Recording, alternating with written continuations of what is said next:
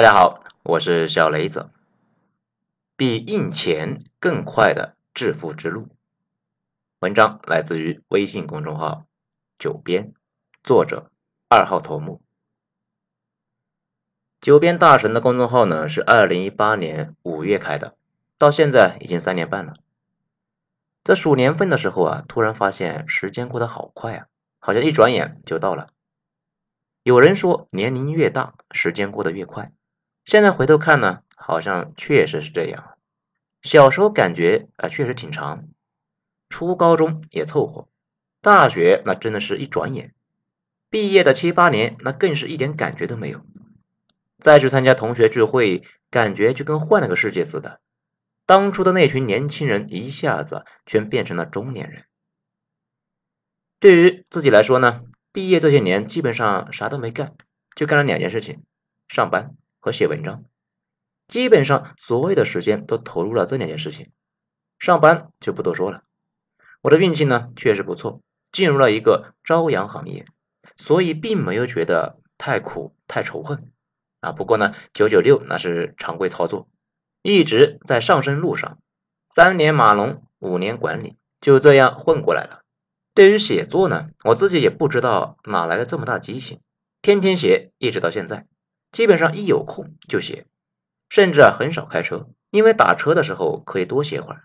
工作的原因也去过几十个国家吧，但是几乎没怎么玩，所有空闲的时间都用在写作上了。可能呢，有小伙伴说，那你粉丝量这么高，所以才愿意写啊？我要是有全网上千万的粉丝，那我也很有激情呢。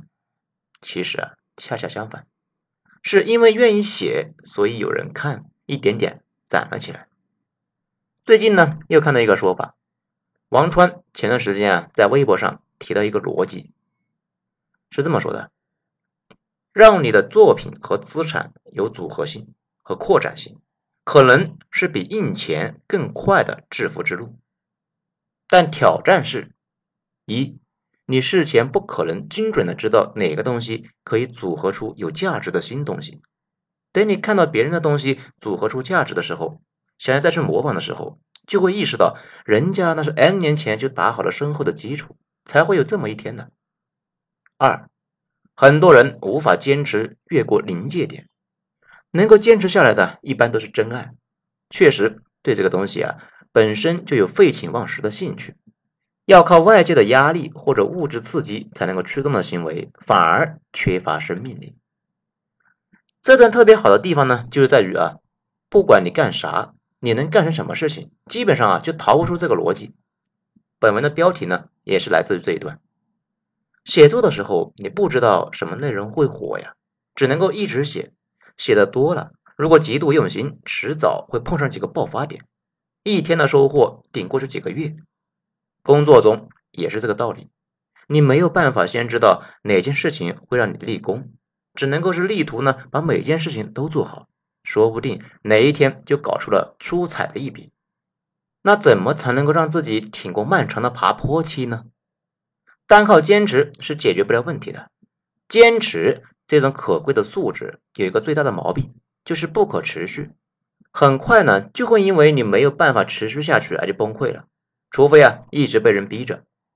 比如我一个发小去当兵了，说他呀这辈子最讨厌的事情就是五公里负重山地跑。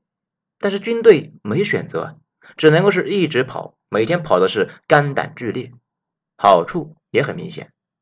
现在退役多年，身体啊依旧好的不得了。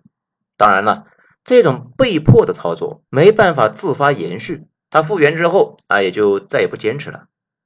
如果没有办法被逼着，如果呢还想持续输出，那只能够依靠自己的热爱，一直输出，靠爱发电。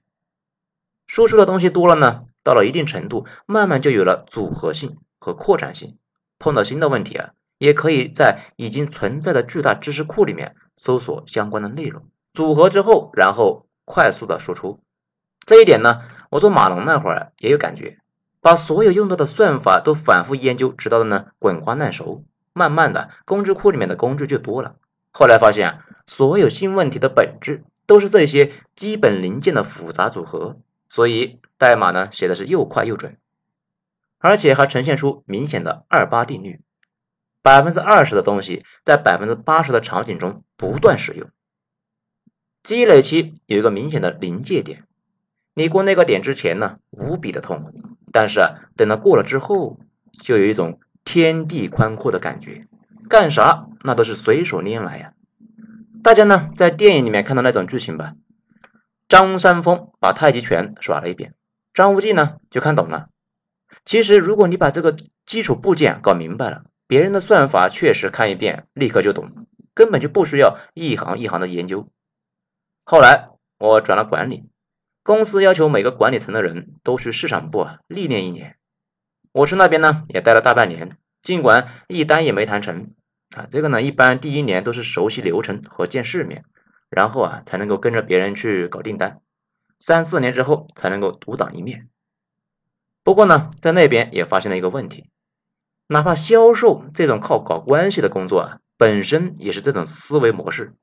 也有一个放满了基础部件的工具箱，包括并不仅限于呢每天对着镜子练习习惯性的微笑，怎样判断对方是一个什么样的人，这种人该用什么样的套路去打交道，甚至啊说话前要调整心态，因为心态影响语气，别人都会感觉得到的。在真正的销售过程中，那也是需要话术引导，不同的人有不同的软肋，有些人呢。就喜欢听别人夸他，有些人呢就受不了别人对他好，稍微受点好处呢就想还回去，还有些人那是油盐不进，就等着你呢说这个回扣的事情，而且你得说的很专业，得让他呢知道你也是一个专业人士，自己拿回扣很安全，不然呢也会一脸正气的告诉你，请自重。每个人都是一把锁，你得找到你的钥匙链上那一把对应的钥匙。有些人可能呢是好几道锁，得试几次，甚至啊得临时发挥，几把钥匙呢组合一下。这里啊啊，咱们多说一下啊，毕竟呢我是直接接触和管理了几百人的团队，跨区域解决一些问题，见识过跨国公司到底是怎么运转的，也了解销售是怎么驱动研发的。没有这部分的知识，咱们也没办法写文章啊。再把这个工具箱的逻辑扩展一下。就能够发现，生活中到处都是这个逻辑，只是呢，有些工作需要的工具箱巨大无比，有的小得多。一般来说呢，工具箱复杂的人收入啊肯定要高一些，因为门槛就在那里摆着呢，自然就会挡住很多人。同样的，思维方式本身也是一个大工具箱，从实践里来到实践里去。这两年呢，我把关于生活的思考几乎全部写入了以往的文章里面，反响一直呢也还不错。第一本书《向上生长》是去年的畅销书。